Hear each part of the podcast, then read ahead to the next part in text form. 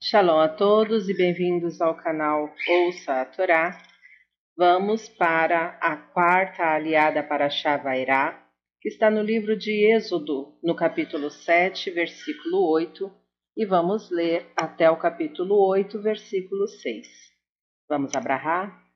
Baruch atah Adonai Eloheinu melech haolam, asher barabanu mikol hamim venatan lanu et toratu.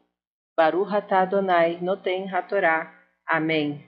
Bendito sejas tu, Adonai, nosso Elohim, Rei do Universo, que nos escolheste dentre todos os povos e nos deste a tua Torá. Bendito sejas tu, Eterno, que nos deste a Torá. Amém. E falou o Eterno a Moisés e a Arão, dizendo: Quando vos falar o Faraó, dizendo: Apresentai algum milagre, dirás a Arão: Toma tua vara e joga-a diante do Faraó, para que se torne serpente. E vieram Moisés e Arão ao Faraó, e fizeram assim como ordenou o Eterno.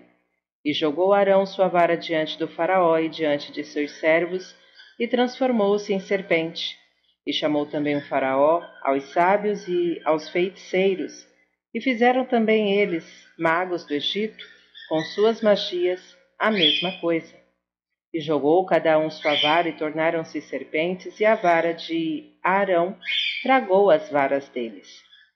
E endureceu-se o coração do Faraó, e não os escutou, como falou o Eterno. E disse o Eterno a Moisés: Pesado está o coração do Faraó, recusa-se a deixar ir o povo. Vai ter com o Faraó pela manhã.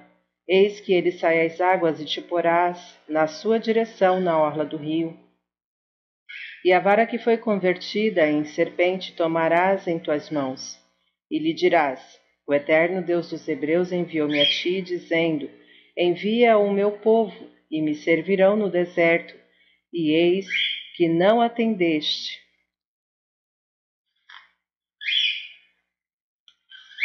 Até agora. Assim falou o Eterno: Nisto saberás que eu sou o Eterno Eis que eu golpearei com a vara que está em minha mão as águas do Nilo, e se converterão em sangue, e os peixes que estão no Nilo morrerão, e cheirará mal o Nilo, e se cansarão os egípcios por não poder beber a água do Nilo. E disse o Eterno a Moisés: Diz a Arão: Toma tua vara e estende tua mão sobre as águas do Egito, sobre seus rios e sobre seus canais, e sobre suas lagunas, e sobre toda reunião de, de água, e serão sangue. Sangue haverá em toda a terra do Egito, e nas madeiras, e nas pedras. E fizeram assim Moisés e Arão, como ordenou o Eterno. E levantou a vara e golpeou as águas que havia no Nilo, à vista do Faraó e à vista de seus servos. E se converteram as águas que havia no Nilo em sangue, e os peixes que havia no Nilo morreram.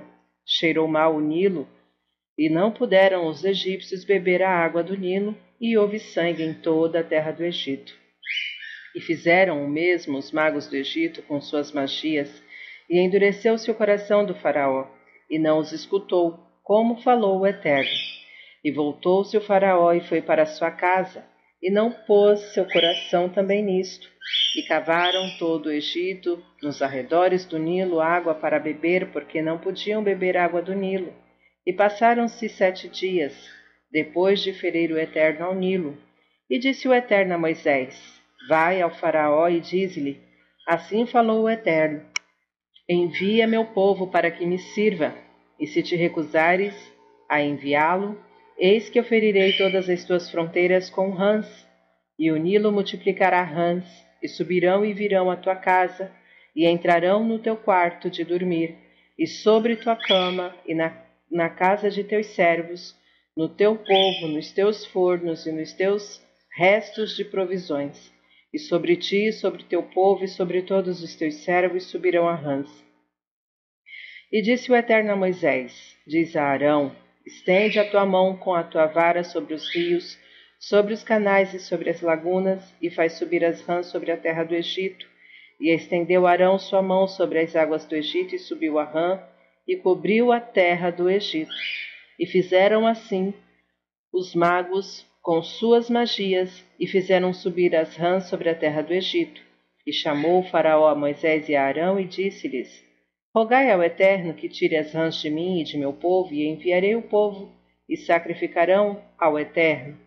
E disse Moisés ao Faraó: Pede gloriosamente quando hei de fazer a oração por ti, por teus servos e por teu povo, a fim de aniquilar as rãs de ti e de tuas casas, e fiquem somente no Nilo.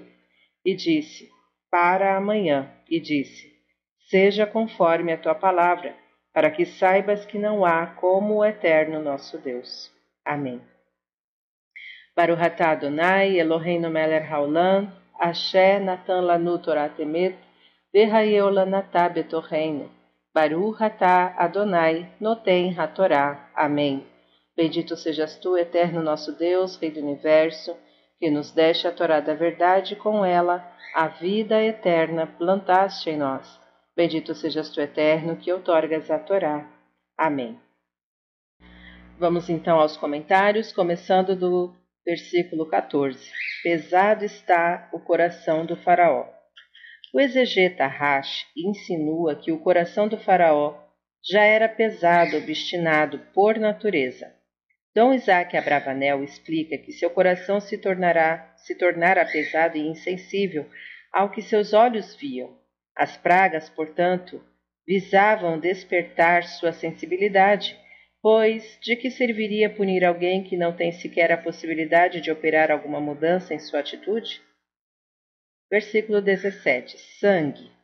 Aqui começam as dez famosas pragas que Deus enviou aos egípcios. Segundo o Midrash, cada praga foi um castigo pelo tratamento que os israelitas sofreram nas mãos dos escravizadores. O Talmud disse que a lei divina de Midá, Neged Midá, a pessoa recebe o castigo e a recompensa do que faz, e imperará sempre no mundo. Estes acontecimentos são às vezes visíveis e comprovados pelos homens, outras vezes ficam ocultos, porém não devemos duvidar da justiça divina, mesmo quando as coisas nos parecem sem razão e incompreensíveis à nossa mente. O sábio Hilel, vendo um crânio flutuando num rio, disse: Por que afogaste outras pessoas?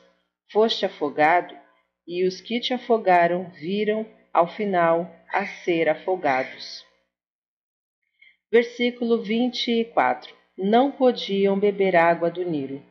Muitos sábios e escritores profanos atribuem a origem das dez pragas a fenômenos da, pró da própria natureza isto ocorre porque o conhecimento humano das coisas divinas é insignificante. São poucos os que se dão conta de que, tirando o caráter milagroso destes fenômenos, a coisa não deixa de permanecer ainda misteriosa. Segundo a lenda, quando as águas se converteram em sangue, não houve em todo o Egito água para acalmar a sede de seus habitantes. Somente quando os hebreus recolhiam água em suas vasilhas, esta aparecia clara e saborosa. Os egípcios lhes tiravam os odres das mãos, mas apenas tocavam a água e ela se transformava em sangue. Eles pediam para beber junto com os hebreus na mesma taça, porém, mesmo assim, o que os egípcios bebia se convertia em sangue, e a parte de dente e a parte de onde os hebreus bebiam permanecia como era. Essa, essa primeira praga ocorreu porque os egípcios obrigavam seus escravos a carregar água para eles. Versículo 1 do capítulo 8 Diz a Arão: Nem todas as dez pragas foram lançadas por Moisés. As três primeiras, sangue, rãs e piolhos, foram rogadas por, Abra por Arão. O Midrash conta: Disse Deus a Moisés: as águas que cuidaram de ti quando foste lançado ao Nilo, e a terra que veio em teu auxílio quando mataste o egípcio. Não é justo que sejam amaldiçoadas por ti. Esta não é uma simples demonstração de gratidão a objetos inorgânicos, e sim uma forma de aprimorar a própria personalidade humana. A virtude da gratidão é um sentimento que pulsa no coração de qualquer pessoa que a cultive, mesmo por objetos inanimados, passivos, dos quais usufruímos. Se Moisés tivesse lançado estas pragas, ele é que teria sido atingido, pois ficaria gravado em seu coração um ato de ingratidão e uma atitude grosseira. Rãs. Na segunda praga houve rãs que se multiplicaram no Nilo e invadiram as casas. Isto foi porque os egípcios obrigaram os hebreus a pescar para eles. Versículo 2: Sobre as águas do Egito. A primeira praga demonstrou que o Nilo, a divindade dos egípcios, não foi capaz de deter a vontade de Deus. Na segunda, quando o próprio rio produziu as rãs, ficou demonstrado que, além de não detê-la, o Nilo também é um servo de Deus. Rãs. Embora a maioria dos comentaristas e tradutores concluam que Sephardeim sejam rãs, alguns acreditam tratar-se de crocodilos. Fim dos comentários. Tá gostando do conteúdo do canal? Então compartilha, curta, comenta. Se ainda não é inscrito, se inscreve, ativa o sininho e fique por dentro das novidades. Shalom a todos!